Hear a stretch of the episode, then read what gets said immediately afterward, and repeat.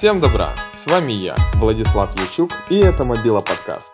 Итак, начнем. Скорее всего, большинство слушателей моих – это пользователи яблочного производства. Как вы относитесь к его прямому и главному конкуренту андроиду? Скажу сразу, если вас глубоко задевает тот факт, что я сейчас начну рассказывать о минусах iOS и плюсах андроида, то этот подкаст не для вас, уважаемые слушатели. У меня были разные смартфоны на андроиде, на айфоне, на Windows. Мне есть чем сравнивать. И этим мнением и мнением многих людей я делюсь с вами. Многие считают, что огрызок это самый безотказно работающий гаджет. И да, так было очень много лет подряд. Плюс ко всему, это самый первый гаджет, который был сделан гением Стивом Джобсом, показавший миру, каким должен быть телефон. Стильным, простым в пользовании и обладающим хорошим запасом мощности. Впоследствии там еще решили его сделать и самым дорогим, но это уже другая тема. Я не обязательно расскажу чуть позже. Поверьте, вы удивитесь. Понять можно вас, дорогие слушатели, но время не стоит на месте, и те времена, когда Apple задавал моду и летел впереди планеты всей, канули в лету. Сейчас как раз именно они повторяют за зеленым роботом. Даже скажу иначе. Любой китайский бюджетный смартфон задает моду, которую с радостью повторяет мегакорпорация, так как выбора нет. Ведь они очень сильно отстают уже на рынке технологий, и только их видеосъемка и процессор, который, к сведению, уже не самый мощный с этой весны, спасают их и дают возможность оставаться на плаву. Ах да, система безопасности, точно. Как же без той самой системы, которую так хвалит Apple, приводя это как аргумент того,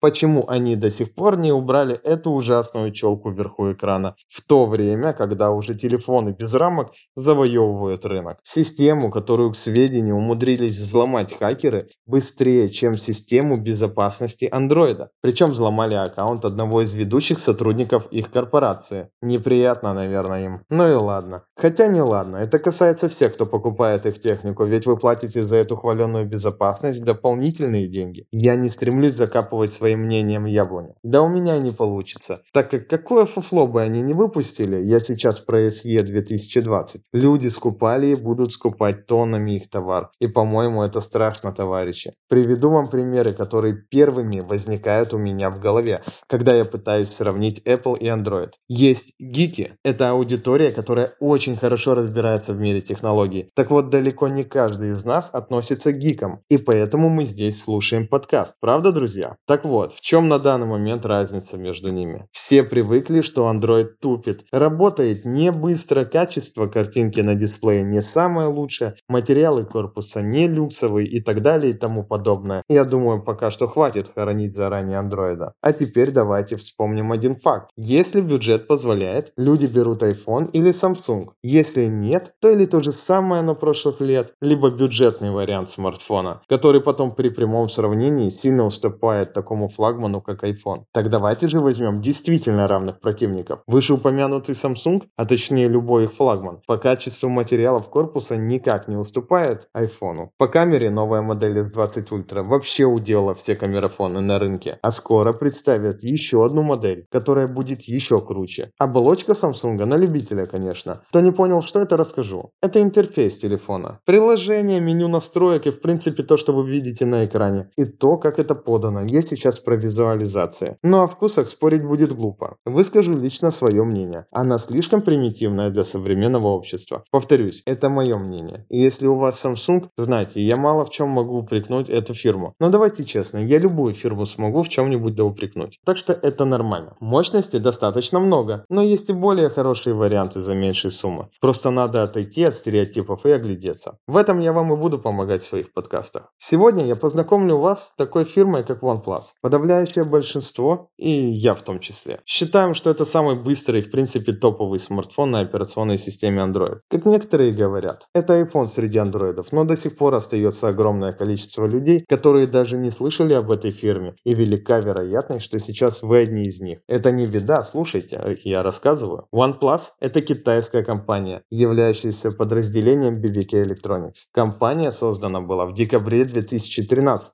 а в 2014 году они уже выпустили свой первый смартфон. После некоторых разногласий со своими партнерами, компания OnePlus выпустила новую собственную прошивку Oxygen OS, которая очень радует своими возможностями. Скажу так, Oxygen OS это для тех, кто любит доводить дело до идеала и подстраивать свой гаджет именно под себя. Таких возможностей не имеют другие прошивки. Там есть действительно прям все. Вплоть до того, что вы можете изменять цвет и палитру в меню под себя любимого. К сведению, OnePlus 8 Pro установил 13 мировых рекордов, которые касаются дисплея. Но фактически не все рекорды касаются только дисплея. Часть из них приходится и на новый флагман компании в целом. OnePlus 8 Pro оснащен экраном диагональю 6,65 дюйма. Это прям лопата, друзья. С частотой обновления изображения, на секундочку, 120 Гц. В то время, когда частота обновления iPhone 60. И процессор у него топовый Snapdragon 865. А также есть аккумулятор емкостью 4500 мАч. Ну, будем честны, если вы выкрутите настройки на максимум и всю яркость, то вам не хватит его до конца дня. Но зато порадует вас визуально. Также есть поддержка быстрой 30-ваттной зарядки. Ранее, точнее до версии OnePlus 8 Pro, этот флагман не получал влагозащиту. По причине того, что производитель не хотел платить лишние деньги за то, чтобы официально ставить эту примочку. Но при этом заверял, что неофициальная влагозащита на его предыдущих моделях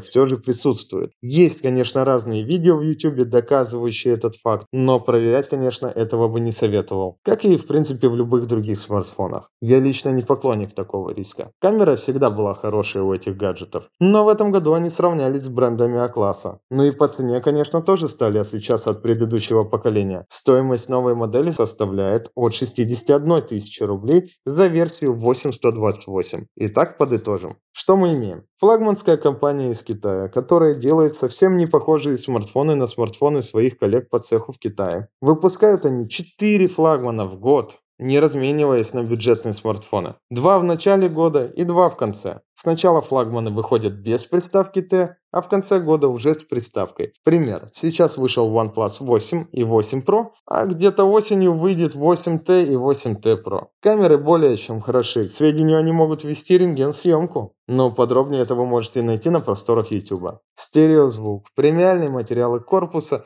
отличный дисплей, который побил не один мировой рекорд, как и предыдущие поколения, приятную цену, в основном это касается версий до последней модели. Но, кстати, сравнивая цену брендов А-класса, таких как Samsung и iPhone, Цена отличная для таких характеристик. Также мы имеем быструю зарядку, которая очень быстро зарядит эту лопату. И беспроводную, кстати, зарядку тоже завезли с последней моделью. Ну и влагозащиту. Отличный подэкранный отпечаток пальца. И если хотите полностью безрамочный дисплей, то можете взять версию 7T Pro. Там камера выезжает сверху, что позволило поставить более крупную линзу, так как места не надо экономить. В версии 8 и 8 Pro камера врезана в уголок дисплея аккуратно. А сейчас вернемся к червивым темам. Почему же Apple стал таким дорогим по сравнению с другими производителями? Ответ кроется в недалеком прошлом. Когда-то спрос на продукцию Apple стал падать, и там все стали сразу же думать, что делать. Но это логично. Итог был таким. Один из них предложил то, что у меня до сих пор не укладывается в голове. Идея состояла в том, что нужно просто повысить стоимость и без того тяжело продаваемой продукции, и народ начнет покупать. Логика такова. Дорого, значит люксово. У меня просто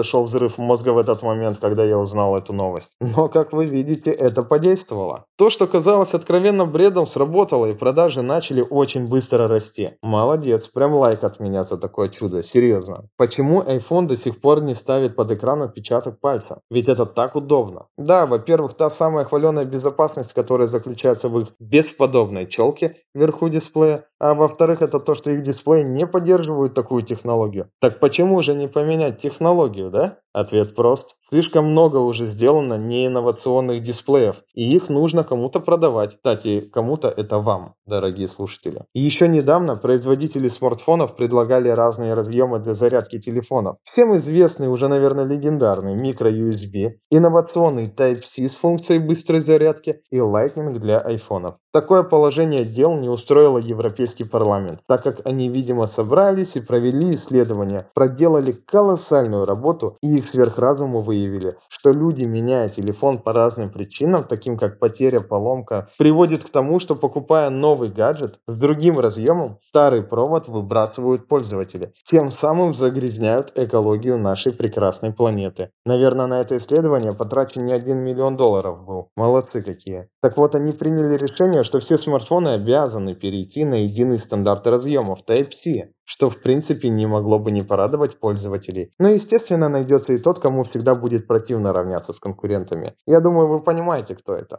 Так вот, компания Apple, немного подумав, а точнее задействовав свои личные подразделения сверхразумов, высказали свое отрицательное мнение, аргументировав это тем, что если они перейдут на Type-C, то куда ж девать-то их огромное заранее сделанное количество личных проводов? Естественно, выбросить придется, что приведет к не меньшему загрязнению той самой экологии. Обдумав эту версию, парламент все же выдвинул вновь свои требования, и не заинтересованные Apple комьюнити пошли думать еще над этой темой. В конце концов, они вернулись и сказали, Раз уж не устраивает Lightning, то значит в последующих версиях айфонов будет только беспроводная зарядка, которая подразумевает полный отказ от проводов и тем самым спасет экологию. Не понимаю, что сложного в том, чтобы перейти на единый разъем. Ведь Apple уже был представлен iPad Pro в 2018 году, у которого разъем как раз таки Type-C. Хотелось бы сказать, что я не рекламирую какую-то определенную марку, как в данном подкасте выделил OnePlus. Мне не платят за это компании, в разных подкастах я буду сравнивать и выделять различные фирмы, описывая их минусы и плюсы. В общем и целом, я хочу сказать, что это лишь мои рассуждения, и вы можете быть со мной не согласны. Выбор всегда будет за вами. Спасибо за то, что были со мной. Если вам понравилась информация, подписывайтесь на мой подкаст. С